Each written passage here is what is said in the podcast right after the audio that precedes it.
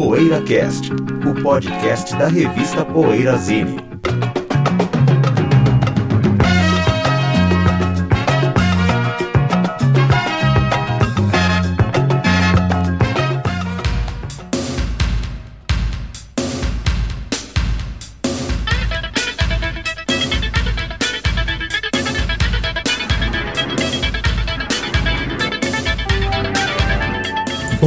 dia, boa tarde, boa noite. O PoeiraCast está chegando, episódio número 432. É isso? É isso.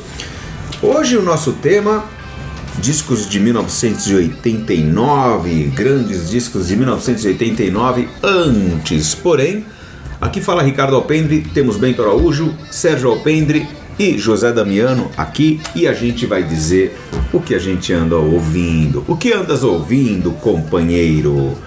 Quem começa, meus Vou começar para variar. É, é a partir do, do é engraçado, eu assisti o filme do, do, Tarantino, né? Que até o Sérgio falou que bom, é bom, né? Eu, bom, também gostei. É, e o tema me interessa, né? Era uma Hollywood dos anos 60 e tal, né? E 69, né? 69, é, 69 e tal. E que eu achei o que me instigou a ouvir Paul Revere The, The Riders, que vi na. Que a Sherry Stone era fã do Paul Revere, né? Que é meio pejorativa a é, maneira como eles falam, é, né? Não, ela fala que, por exemplo, ouvir Paul Revere pro Polanski não é uma coisa legal, né? É. E ela tinha os LPs do Paul ela tocava, tá meio, dançava, já tava, né? naquela, naquela altura tava é, meio. É, cafona, coisa mais né? politizada, né? Com É. Doors e tal, né? Fazendo sucesso em Los Angeles, né? E ela. E ela tem uns LPs lá, se vê as capinhas do, do Paul Revere, né? E, Sharon Stone não, Sharon Tate. Sharon né? Tate, é, desculpa. Sharon Tate. E ela. E é um filme interessante, né, como todos os filmes do Tarantino, no sentido de resgatar algumas coisas que, né, É. toca Mitch Rider, toca. Olha, é, toca. É, Neil Diamond, toca algumas coisas assim, né?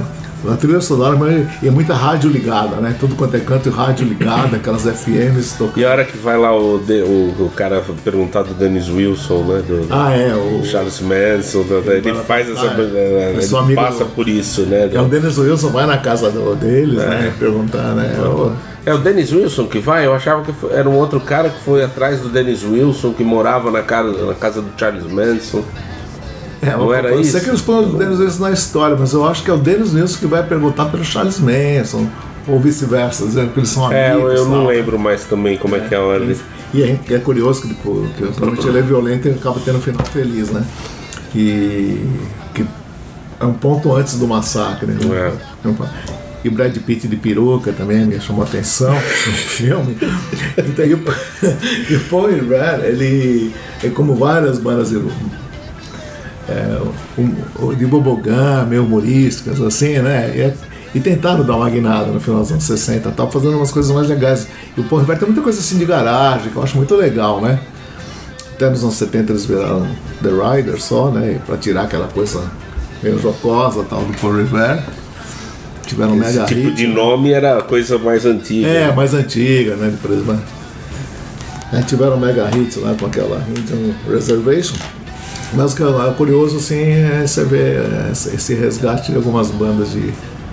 É, dizer, segundo e terceiro escalão, que às vezes aparecem nos filmes do Tarantino.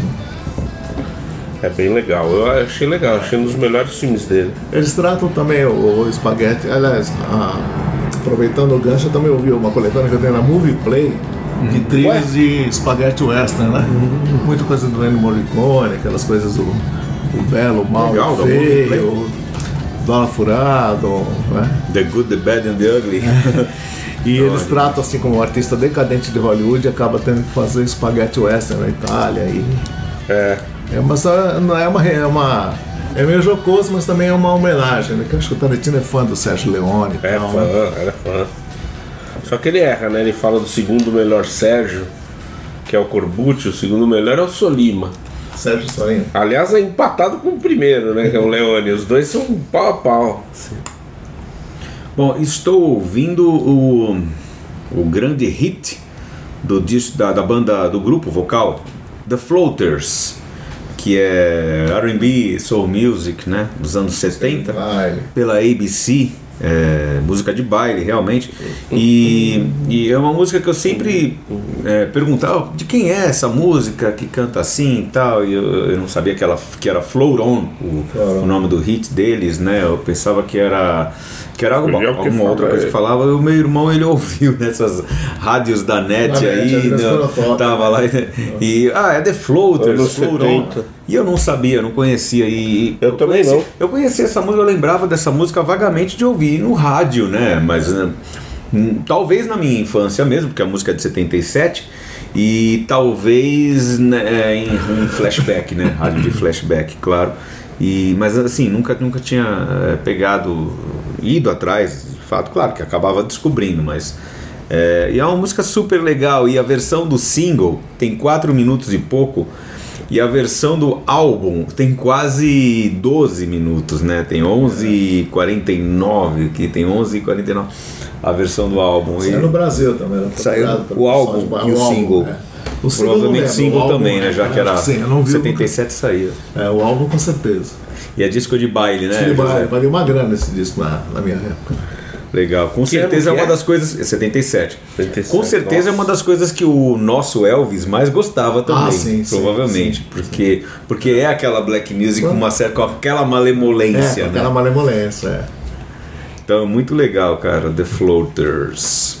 E foi o meu irmão que descobriu, mas enfim, eu que, eu que tinha a propriedade intelectual de adorar essa Quer dizer, música. você roubou um. Você que roubou um ouvindo do que estão dele? ouvindo. Vamos lá, quem é o próximo? Quer que eu vá, Sérgio? Pode ser, pode ser. Ah, eu tenho pra falar também. Não, pode falar. Ah, eu tô ouvindo um guitarrista que eu gosto muito, que infelizmente faleceu, o Neil Casal. Ele, pô, cometeu suicídio, super triste, super jovem, Caramba. né? Tinha 50 anos de idade só. E é um cara que eu vim acompanhando faz um tempo, assim, né? É, eu gostava muito dele, assim, do estilo dele de tocar guitarra e tal. É um, é um dos. Como é que se fala assim? Súditos né, da escola do Grateful Dead. né, era um grande fã do Jerry Garcia tal. Tanto que eu vim ouvindo muito um projeto dele chamado Circles Around the Sun. Que era ele e mais uma galera tocando nos, nos intervalos de- daquele show de 50 anos do Grateful Dead, né? Que rolou há uns anos atrás aí. A Farewell Tour, né? E inclusive muito, muito bacanas esses discos e tudo mais. E o Neil Casal, ele, cara, ele chegou a tocar no Blackfoot até, aquela banda de rock sulista, né? Gravou um disco com o Blackfoot, se não me engano é o Medicine Man, já dos final dos anos 80 ou comecinho dos 90, uma coisa assim. Aí depois tocou com o Ryan Adams, tocou no Hard Working Americans, essa banda Gospel Beach, também que também tem um trabalho interessante, e ele é guitarrista do Chris Robinson Brotherhood. Né? Chegamos onde queríamos. Atualíssimo. Pô, e cara, uma pena assim, né? Um cara tão talentoso aí, acho que sofria de depressão, não sei. Era. Eu sei que coincidentemente, logo depois que ele foi anunciado que ele morreu, né? De suicídio e tal, o Bob Weir soltou um, um tu- um comentário no Twitter dizendo assim, pô, quem tenha depressão, alguma coisa, ligue para esse número, quem sabe, um, um- um serviço nos Estados Unidos para Aham. quem tem depressão e tá pensando em se matar e tudo mais, né? Então, ele também chegou a tocar com o Bob Weir, também, então acho que eram amigos, tem toda essa conexão aí com o mundo do, do Grateful Dead. Caramba. Isso aí. E eu tô ouvindo Bomb the Bass, Nossa. que é uma banda que na época eu detestava. Não tem a ver com o tema do programa, né? porque o, o disco é de 88, o outro é de 91. Mas é uma banda que na época eu detestava aquela coisa de acid house e tal. Eu abominava isso e depois já. Quando eu tive loja, entrou aquele Clear, que é o terceiro disco do the Bass, aí eu comecei a escutar um amigo meu pediu pra escutar, bota esse aqui, esse aqui é legal tal. Eu, putz, você tem certeza? Eu botei e adorei, assim, falei, caramba, que disco legal. Aí eu voltei aos outros também, então o- a- desde que eu montei a loja era Augusta ainda, era no começo da loja, 2001, por aí. E aí desde então eu comecei a gostar. Então neste século eu aprendi a gostar de Bomb the Bass e tava ouvindo os três primeiros discos que são bem legais. O, o Int- Beat the Dragon, né? O Unknown Territory e o, e o Clean. E acho que eu prefiro o Clean. Eu acho que eles vão melhorando. Ele, eles não, ele, né? O Tim Simenon, né? Que é o, que é o principal DJ lá tal. ele vai melhorando, é, faz uma mistura de hip hop com pop e house, uma batida mais dançante, assim, mais agressiva, né? Tem momentos que lembram, pra mim, são os melhores momentos, aliás, lembram o Pop Will It Itself, que é outra banda que eu gosto muito também. Beleza. Enfim, era isso. Então vamos para o intervalo, pessoal, e daqui a pouco a gente fala sobre os grandes discos de 1989, há 30 aninhos. Poeira Cast. Precisamos do seu apoio para manter o PoeiraCast no ar. Acesse o poeirazine.com.br e veja como proceder para assinar o PoeiraCast ou fazer uma doação. Torne-se um apoiador do podcast semanal da revista Poeirazine e tenha o seu nome postado junto de cada novo episódio. Poeira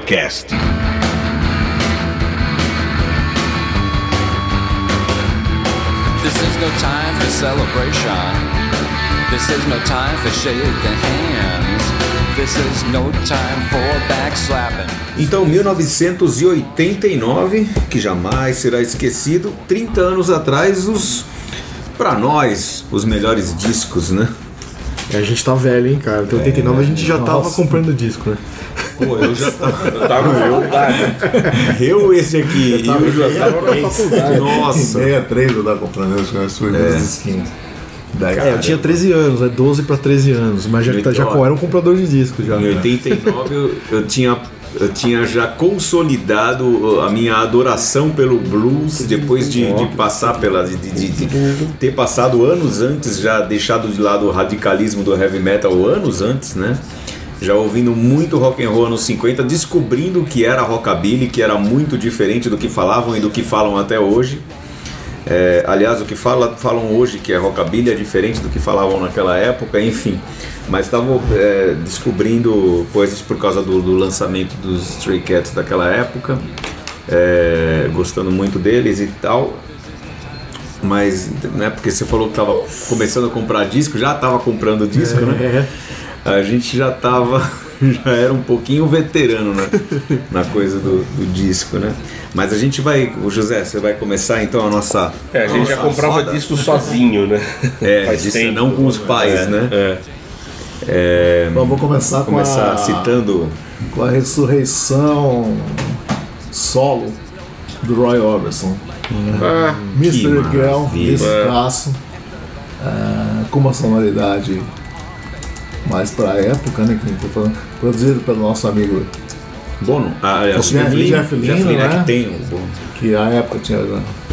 é o Midas, né? Tudo É que ele Midas, toca é. vira ouro. Produziu Cloud Nine, George Harrison, o Full Moon Fever, outro disco de 89. O Traveling Birds é depois disso ou já. O, Tra- o Traveling Birds acho que é antes do. É 88, né? É, a gente do- falou no, é, no ano É, passado. na verdade o Traveling Birds que, que ressuscitou o Van Morrison. Sim, Roy Orbison.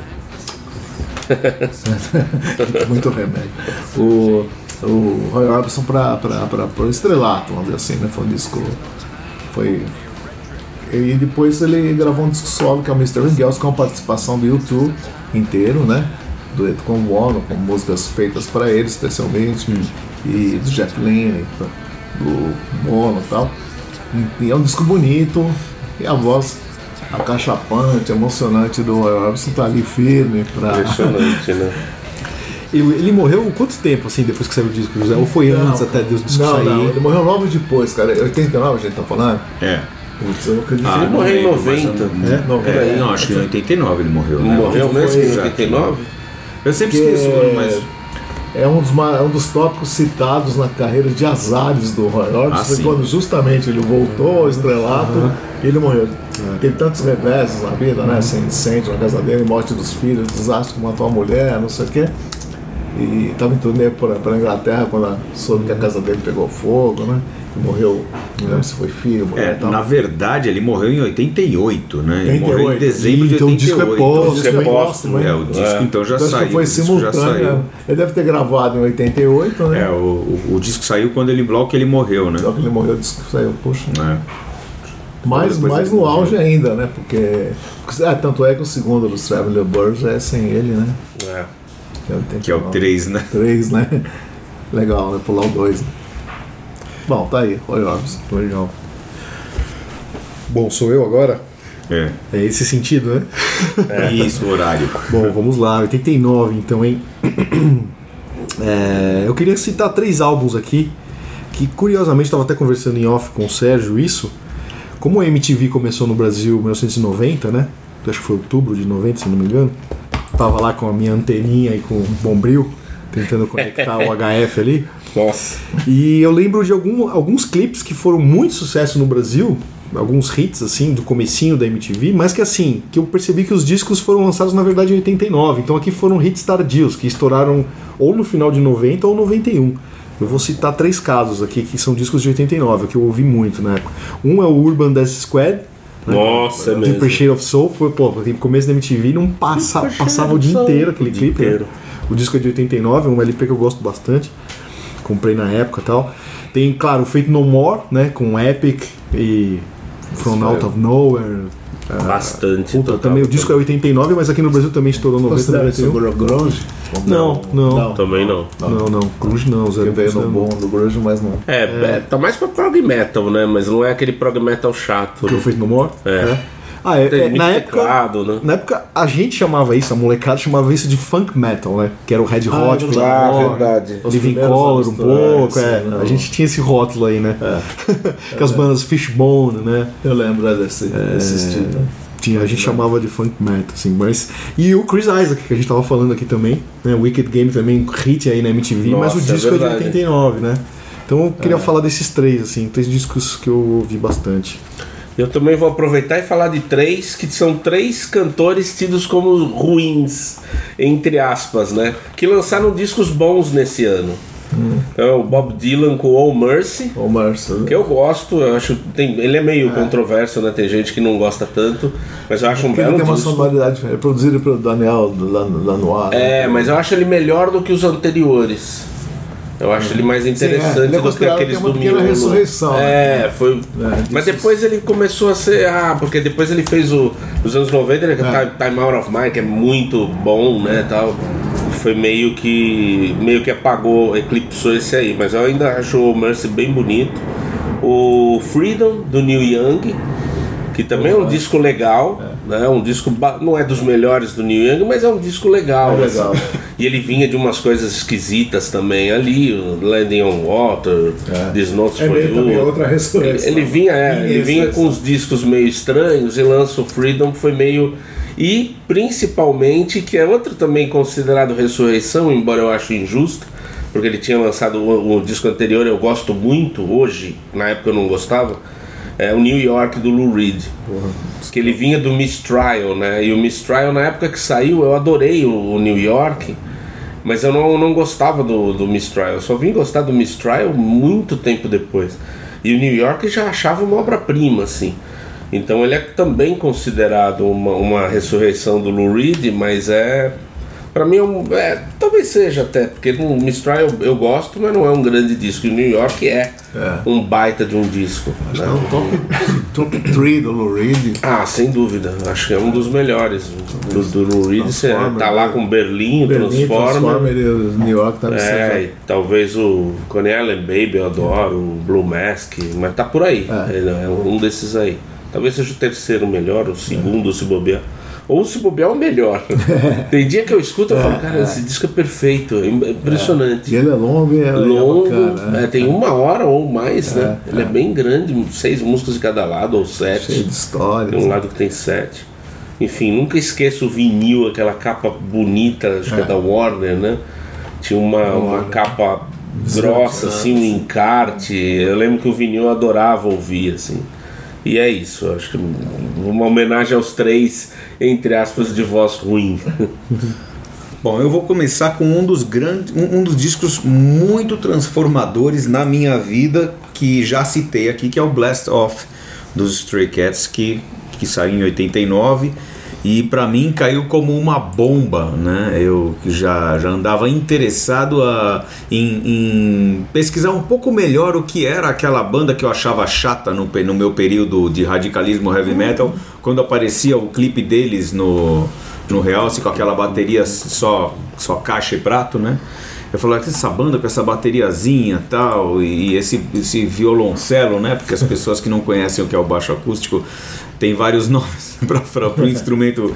É violoncelo, é, é violino gigante, é violoncelo, enfim, o baixo acústico do Lee Rocker e tal, e aquele, e aquele estilo, na verdade, totalmente new wave do, do Brian Setzer, né? De, de visual e, e um estilo único na guitarra, na verdade, influenciado, é verdade, pelo Cliff Gallup, mas um, estilo dele único. É, então foi, foi muito transformador para mim ouvir esse disco nessa época. Eu ouvi um dos discos que eu ouvi mais alto na minha vida, né? Porque foi realmente muito importante quando para mim quando ele saiu e eu vim a conhecer melhor o e era a época em que eu estava realmente mergulhando no rock and roll dos anos 50 e descobrindo que rockabilly era uma coisa na verdade muito diferente do que os Stray Cats faziam, tanto que existe o o rótulo, o, o nome do estilo, neo rockabilly, porque é uma coisa muito, muito diferente do rockabilly original mesmo e, e muito diferente também do, do, assim, é uma parte só do rock and roll, né, que muitos chamam de, de, num modo geral e genérico de rockabilly. Aí tá contigo de novo, José. Comigo. Bom, mencionar aqui que eu- o disco que eu mais gosto da Madonna é o Like a Prayer, que eu tenho um, Bom disco. eu lembro quando eu tinha loja lá na. Quer dizer que você gosta de. Madonna, José? Não, não. Que surpresa. Ah, eu gosto de algumas coisas. Eu também gosto. Eu gosto porque assim, porque eram discos que pintavam muito na loja tinha, a gente sempre queria ouvir, né? Alguém queria ouvir, os sócios meus queriam ouvir. Quando pintou o Like a Prayer, ele tinha um cheiro agradável. Patchouli. Ele, é, ele aquele cheiro de patchouli, né? É. Isso, então, esse cheiro marca muita gente, né? Pelo menos ah, pra mim, né? Você vê um cheiro, te lembra alguma. Alguma Era o auge situação, dela, né? José, ela é, eu acho estourou, ela chegou legal, no assim. nosso. Posso fazer um Clipe, né? parênteses aqui, só para lembrar o negócio do Roy Orbison que a gente deixou no ar, que eu ia pesquisar? É eu ia falar isso quando, antes de eu falar do meu disco, né, aquilo que eu acabei falando dos Stray Cats, mas é, realmente o, o- ele morreu em dezembro de, 98, de 88 Uhum. e o disco saiu, o Mystery Girl, saiu em fevereiro, 7 de fevereiro de, de 89. Então Tá, ele era acabou sendo póstumo, póstumo, né? Ah, Mas ah. claro que ele estava pronto já o disco, só faltava Sim, alguma coisinha. é sair Provavelmente até já estivesse na fábrica, né? É. Quando o Roy Orbison morreu. essa, assim. é, nessa ressurreição dele teve aquele Black and White Night. Que o Bruce Isso, o Springsteen, show, Elvis o Costello, show, é, muita gente que é maravilhoso também. Maravilhoso, né? E, e anos depois veio o póstumo dos póstumos, mesmo que foi uma compilação de, de gravações Sim, sim. então recentes, que era o King of Hearts, né? Acho que Mas esse- é, não. só só É. situar isso aí, pode Tá voltar. legal. Então tem esse, que fizeram essa citação, né, que o sobre a, a Madonna e eu queria falar também do, do Full Moon Fever do, do, do, do Tom Petty, que não é um disco dele. O Tom Petty pra mim é médio, né? Esse é Cara, o mais Jeff fina. também, né? É produzido pelo Jeff Lynne Ah, e tem o. É, e tem o George Harrison tocando, então eu tenho ele na minha coleção, né? Então tem dois discos dessa época que tem Beatle, né? que é o Elvis Costello, o Spike, que é um disco de ressurreição do Elvis Costello, e tem várias parcerias dele com o Marco. Ressurreição do que? Ele nunca tinha morrido. Só fez disco Não, não, bom até é, então. Não, não é Só. discos médios, até chegar Não, onde é o. Tá, o. Mighty Like a Rose, vai. É, na verdade eu tô É um falando disco de menos- mas ele- ele só tem disco bom. Mas é, é- é um disco que, que talvez ele veio mais à tona de volta, É, né? porque teve Verônica, que foi um hit, tá. né? Mas eu acho o E- Spike mais fraco que todos que ele fez antes. E é um, é um disco irmão do Frozen on the Dirt, porque eles fizeram parceria que eu também acho um- um Paul McCartney menor. São sobras do Frozen on the Dirt, que Uhum. o Costello gravou então. Mas o and Então, the Dirt é de 89 também? 89. Ah, olha só. 89, que quando ele veio em 90 era a turnê do Frozen on the Dirt. E né? deu pro Collor o disco Flowers in the Dirt e uma, uma coleçãozinha de discos, de, de, de, de livros de receitas naturais da, Da Linda, é. da Linda, vegetarianas da Linda. Então esses dois discos, esse Elvis Costello e o the Dirt, são de 89 também. E, então eles têm essa ligação, né, porque as parcerias nesses dois discos. Eu tenho um certo carinho pelo Frozen the Dirt, que foi que tem a música Gonna Get Married. E eu ia casar com a, com a Júlia, eu vi Caramba, o David Gilmour, aquela guitarra importante, né? Então eu Eu tenho um certo carinho por esse disco, porque É engraçado que eu ouvi essa música pensando, puta, eu vou o casar. Flowers in the Dirt é tido como um dos melhores discos do Paul, né? Só que eu prefiro É. o Off the Ground, que vem depois, e o Press to Play, que vem antes. Nossa, eu odeio os Eu dois. acho os dois melhores. Eu acho os Eu dois sou melhores. Então, eu não gosto nenhum dos dois. que coisa. Eu gosto Odeio mais dos dois. O Press to Play, mais ou menos, o falando do Dirt, o Pre- Inteiro Press to Play. Ground, Tem que parceria com o Eric Stewart. Por isso que eu esperava mais. Tá lamentando. Bom, eu vou falar de dois shows aqui de 89 que Aê. me marcaram muito, assim, que apesar de um eu não ter ido, mas me marcou aquele bafafá do show, assim, né? Quer dizer, os dois eu não fui, mas um eu consegui ver. Eu vou contar a história, é engraçado. Bom, primeiro, eles não lançaram discos em 89, essas bandas. Eles lançaram em 88, mas vieram ao Brasil em 89. Bom, a primeira banda é o Ahá. Nossa! Ah, Lançaram Stay on This Road em 88. Bom tocaram três cantar, noites no estádio do Palmeiras. eu morava ali ao lado. muito bom. Né, morava ao lado. Eu fui ver do terraço do meu prédio. Ah, já. legal. Eu vi os três shows do terraço do meu prédio. cara, hoje, desculpa, só um parênteses, uma parte, meu. Hoje eu gosto bastante do Ahá, mas na época a Playboyzada tava insuportável, cara, com esses shows do Ahá.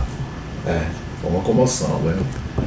Eu lembro que me marcou muito, assim, porque eu nunca tinha Nossa, visto tanta gente eu, num eu show. muito assim, valor na a melancolia do Arra, eu gosto. Né? E, mas naquela época eu também desenhava, né? Mas Aí- você gostava, né? Eu gostava, eu gostava. Me mex- mexeu muito comigo, assim, pô, três noites, né, lotadas, né, era muita gente, assim, indo ver os caras, né, e um show, pô, com fogos de artifício, um É. puta show, assim, né. Show.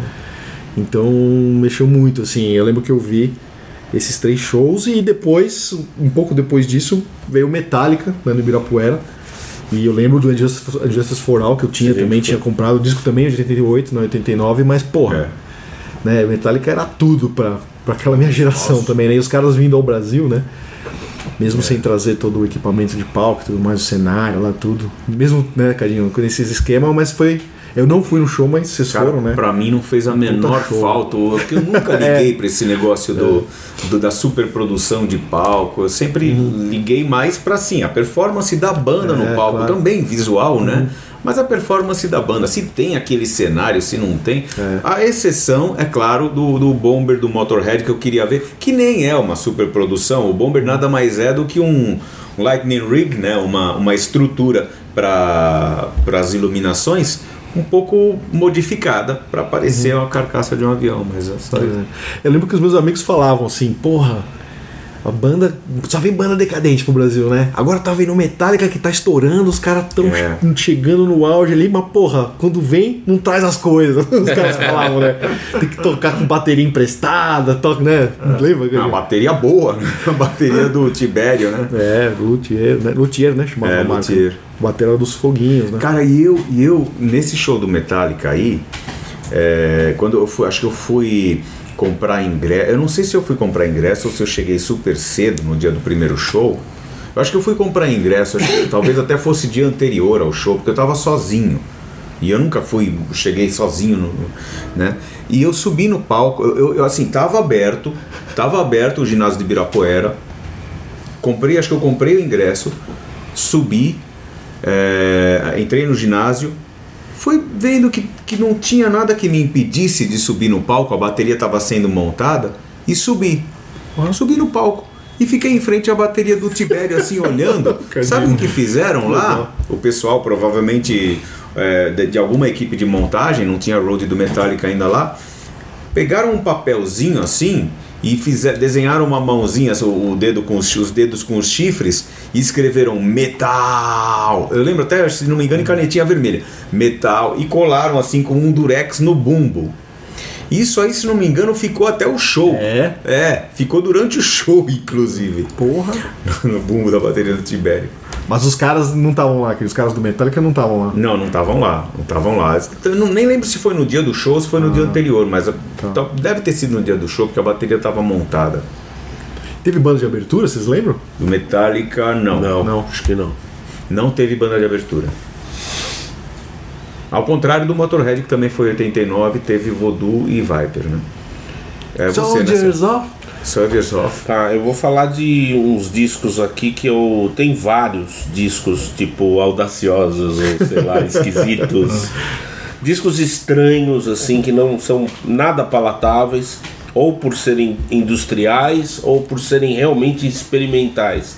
E tem vários em 89. Eu nem vou falar do Test Department e do Skinny Pup porque eu não lembro. Acho que se não me engano, se não me engano eu nem ouvi o do Skinny Pup. Eu conheço outros do Skinny Pup. Mas eu quero falar do House der League, não sei se é assim que se fala, é do A Stories in Neubauten.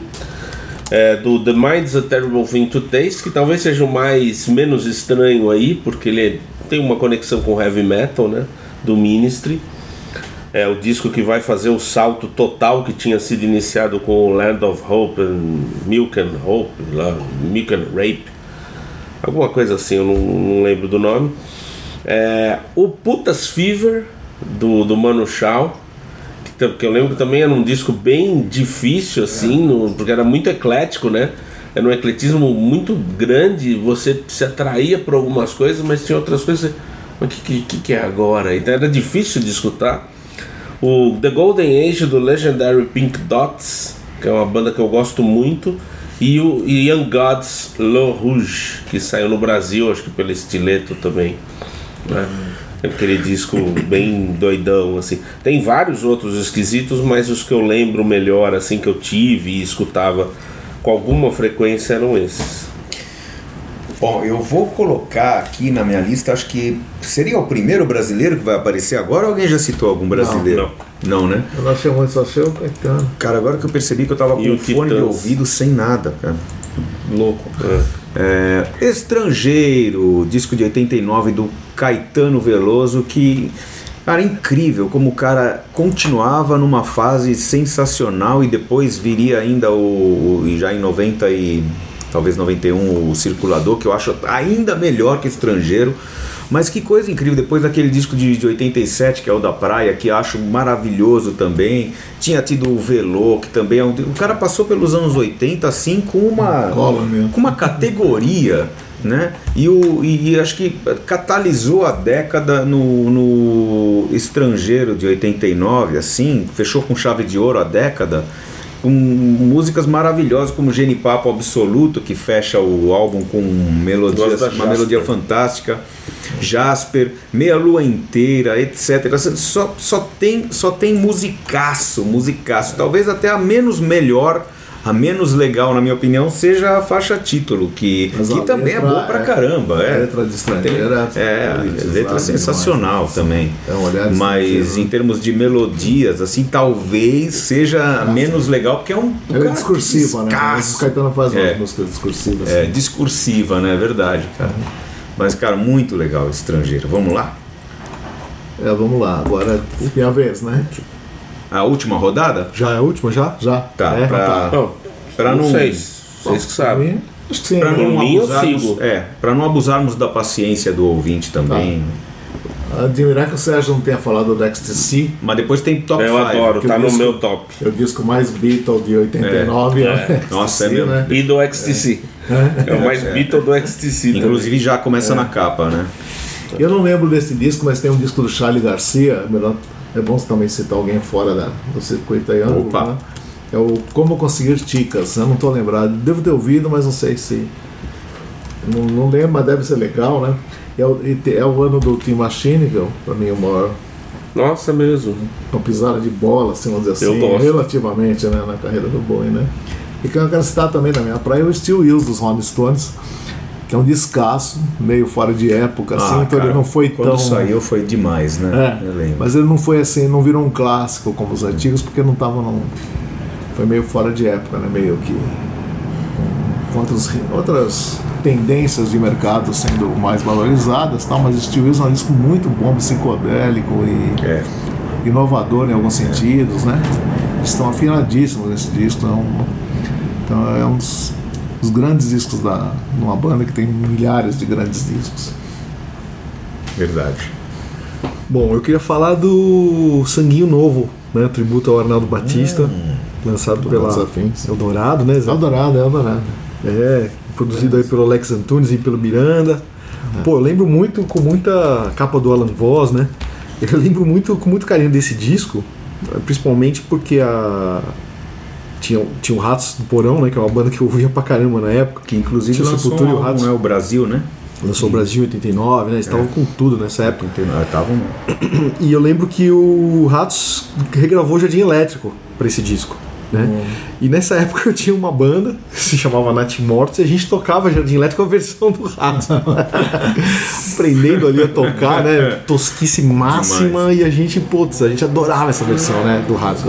E eu lembro da gente, puta, era uma lembrança muito agradável, assim, da gente, sabe, ensaiando na, na, na área de serviço do baterista, com as roupas penduradas, assim, e a gente tocando essa versão do Jardim Elétrico. Eu lembro muito disso, assim, é muito bom. Agradável, foi um disco que eu ouvi bastante. Também tem Maria Angélica Não Mora Mais Aqui, né? Tem os Cover a Máfia, Fellini. Sepultura, Sex Explícito, né? Pô, bacana esse álbum, né? Tributo ao Arnaldo aí. Então, queria lembrar dele. Ah, eu já que é a última rodada, queria lembrar também de alguns discos que ficaram fora e eu não. Tá, alguns eu vou acabar encaixando no meu top, que vai virar um top alguma outra coisa que não é Five. Mas é, eu não posso deixar de falar, por exemplo, do Technique do New Order, que na época ele vem depois do Brotherhood, que pra mim é o melhor do New Order. E eu lembro que na época com aquele um pouco de birra com a Acid House, eu achei o Technique dançante demais. Né, que o New Order normalmente tem, tinha bastante instrumento, o, o Brotherhood pelo menos tem um disco inteiro com instrumentos, guitarra, baixo, bateria. E aliás eu acho o New Order mais legal que, que Joy Division. Eu vou falar isso num outro programa que eu tava ouvindo também, os discos do New Order. Mas o Technique eu lembro que foi uma, uma surpresa, assim, e eu não, não gostei muito. Depois eu vim, claro, a gostar mais pra frente. E o disco do. do Chris Ree, The Road to Hell, que eu acho que é o melhor dele. Eu, na, na época que eu comprei, aliás, você me indicou os Chris Reed, tinha tudo em vinil e era barato. Nossa, Eu comprava tudo, acho que a coleção inteira na época, até a época eu fiz. E eu achei o The Road to Hell o melhor ou um dos melhores, um dos dois, três melhores muita ali. guitarra ali também, olha lá o Mark Knopfler, né? Mas É, a voz né? dele é meio gutural. assim, É, eu gosto da voz, eu dele, gostei da voz e das melodias e tal. É, e, e- e dois discos também que, que são desafiadores no sentido de levarem as bandas. Ah, o, o outro nem tanto, mas o, o Mind Bomb do Dedé leva a banda para um outro lugar, né? Leva a banda para um, um outro patamar mais politizado. O Infected já era bem politizado, mas o Mind Bomb já vai ser mais. Parece que isso entra na frente da música e tem o Johnny Marr na guitarra. E o Junta, que é um disco do Fish, que eu também acho bem legal e queria falar. Ah, e só para encerrar, o, preferi- o meu preferido do Osric Tentacles é desse ano também. Fulgent Effulgent. Então tem, é um ano que assim tem muita coisa boa Sim. em 89. assim, eu fiquei surpreendido de ver, nossa, de lembrar quantas coisas boas tem. Pô, Boutique, enfim, tem muita coisa que eu ainda vou falar no, no- do- na hora do top. Bom, vou citar aqui mais um brasileiro, que é o Chico Buarque de 1989. O disco se chama Chico Buarque. Disco muito legal. Ele tinha lançado o Francisco em 87, que talvez acho que fez mais sucesso do que esse. E esse é assim, é um disco da RCA, que tem Morro Dois Irmãos, tem a música O Futebol, que é uma, uma, Uma uma belíssima sacada, né? Uma palavra, assim, um valsa brasileira, um belíssimo disco, assim, que, que assim, lógico, não tem o lugar de destaque que outros têm na, na carreira do Chico e, e para mim nem é tão bom quanto o estrangeiro, ele não estava nem, nem tava numa fase tão iluminada ainda quanto o Caetano estava, cont- continuava, mas mesmo assim um disco muito bom de escutar, um disco muito digno, com grandes melodias e grandes letras, como, como é de se esperar do Chico mesmo. Vamos pro top 5 agora, então? Top 5. Vamos, né? É, seguindo a mesma ordem Na aqui. mesma ordem. Então vou começar rapidinho aqui dos que eu. É, o, acho que disparado para mim é o Lou Reed, o, o New York, né? O Horror Robinson Mystery Girl, Flaws on the Dirt do, do, do Maca. É, eu vou- o Mercy do Bob Dylan, que também eu adoro. E o Aerosmith Pump, que foi uma ressurreição do Aerosmith, né? Depois Caramba. do Permanent Vacation, que é, É mesmo. que é um disco legal, eu gosto desses dois, Permanent Vacation. Eu gosto mais do. Permanent Vacation É, mesmo. também. O Eu Pump Eu gosto é mais do Pump. O Pump é mais hit, tem Eu mais gosto hits. mais dele. é. A gente esqueceu de citar um fiasco do Grateful Dead, o Build to Last. é desconsiderado fraco, né? Assim, apesar que o nosso amigo Renato. Mas é esse que tem a Will Get Back lá? é não, outro. Era o. Esse é É legal. o Dark, In the Dark. Ah, In the Dark. O anterior, eu acho legalzinho, anterior. mas É esse aqui- 87, né, o Indeed? É, esse, esse é 89. É verdade, o de 89 é pior. Bom, é isso aí, José. Seu. É isso aí. Bom, eu fiz esses dois top 5, hein? Vocês vão ter que me engolir. Faz um Aí. top 10. Abriu a porteira. São de assuntos diferentes. Tá. Então, o meu top 5 geralzão 89 é o New York, do Lou Reed, Pose Boutique, dos Beastie Boys, eu acho uma obra-prima. Também. O Stone Roses, o primeiro, que eu amo também, gosto pra É caramba. bem bom. o Pump do Aerosmith.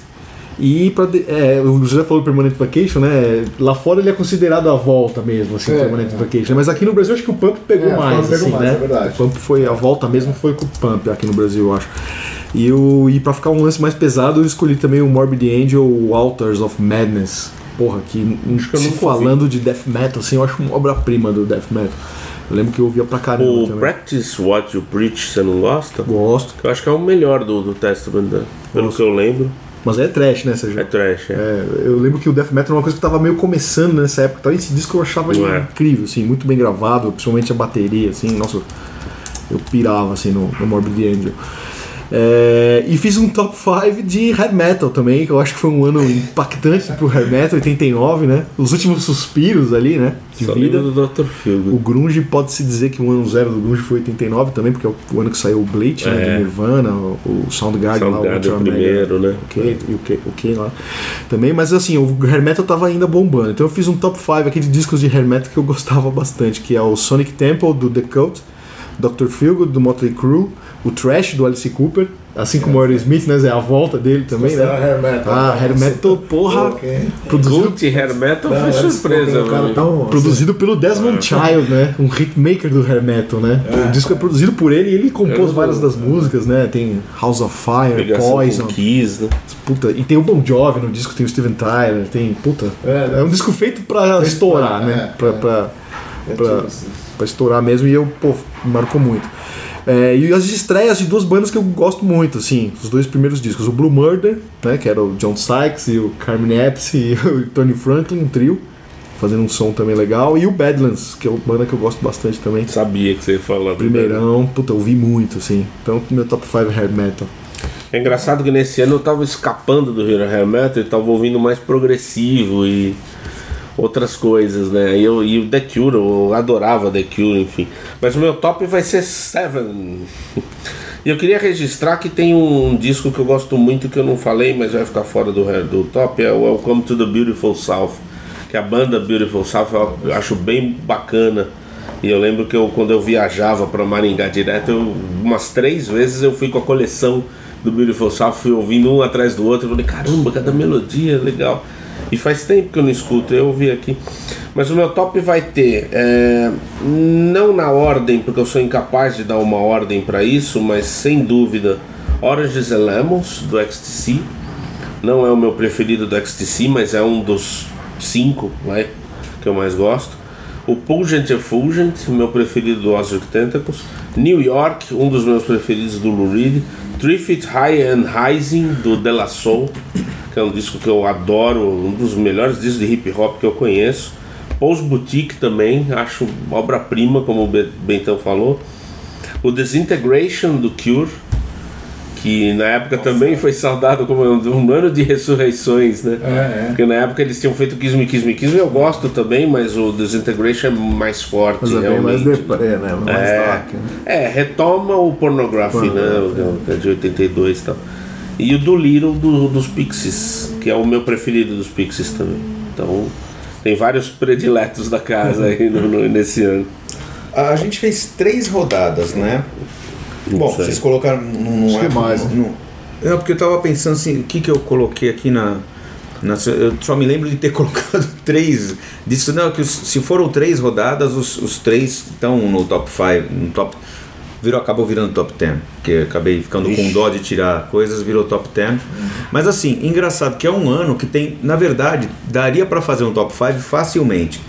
Porque pra mim, realmente é um ano bom. Tem vários discos, mas não tem muitos discos que eu acho que são dignos de top 5, assim, pra mim, né? Que eu, que eu conheça, né? Claro que eu já conheça. Tem vários. E tenha, seja significantes assim o suficiente pra mim pra ser tipo discos preferidos da vida pra entrar num top 5.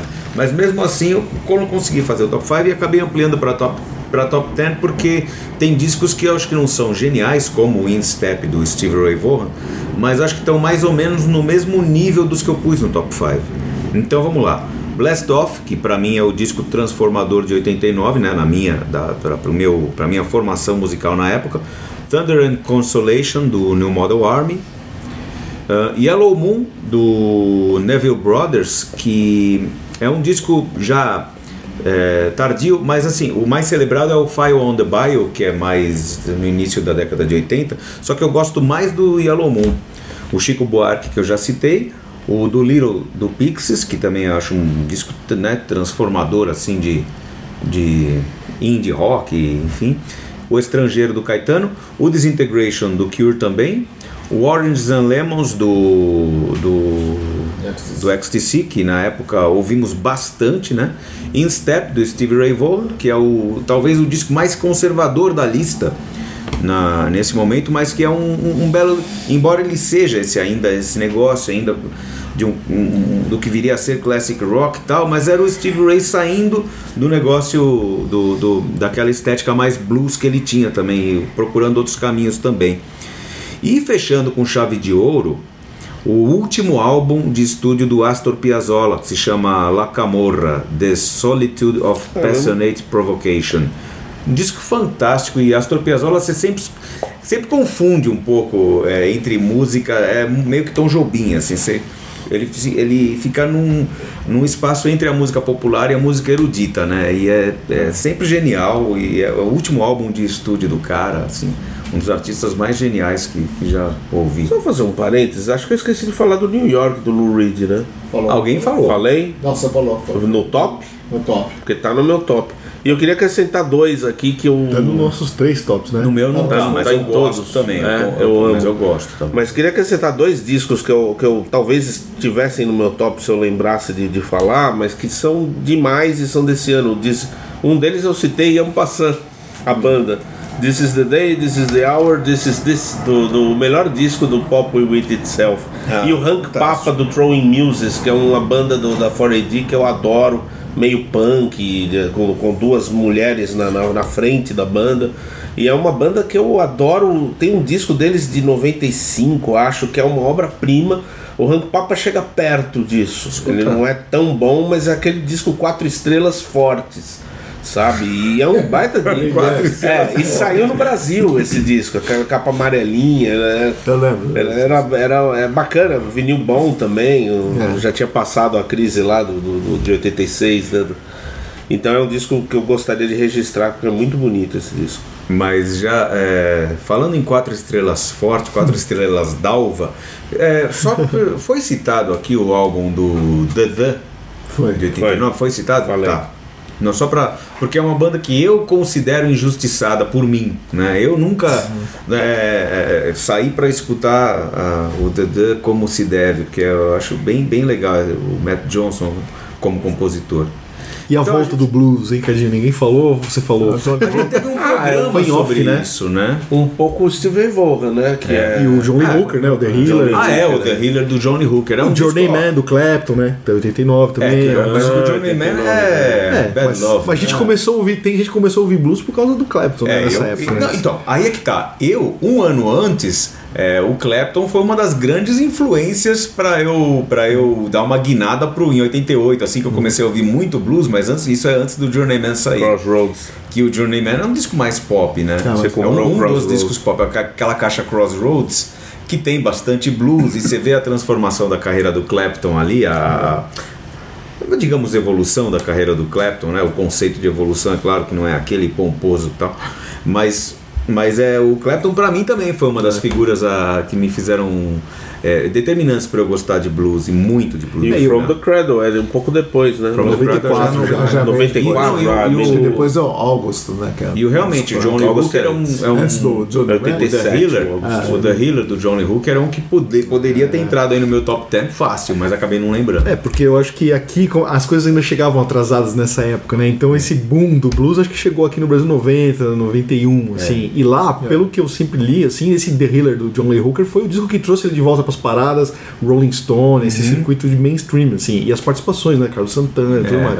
Então lá, eu acho que o blues voltou em 89, né? E- mas e é a um monte de daí- artista. O Gary Moore fez Still Got Blues. Partir 90, daí 90. também, então, aí- mas é uma sequência, uma consequência. né? Aí em 90 veio, a gente já tá, né, indo para consequências, talvez consequências desse movimento mesmo, porque em 90 a Columbia veio com aquela série Roots and Blues, que como o Robert Johnson era muito celebrado pelo Eric Clapton e também pelo Keith Richards, e tinha a história dele com o Keith Richards e o, e o Brian Jones lá atrás e tal, e, e a, a Columbia fez um, o box, né? Aquele, a Columbia fez aquele box fantástico de, dos dois CDs, com, o- que foi o primeiro a compilar todas as canções que o Robert Johnson gravou em um álbum só. Que ano que é isso aí, Cadinho? Isso em 90, já. Ah, em aquele 90. primeiro box, E né? eles fizeram, a- com isso, eles fizeram uma série inteira, Roots and Blues, que tem também, tem também, é, acho que, se não me engano, quatro, quatro dessas duplos, boxes né? duplos de,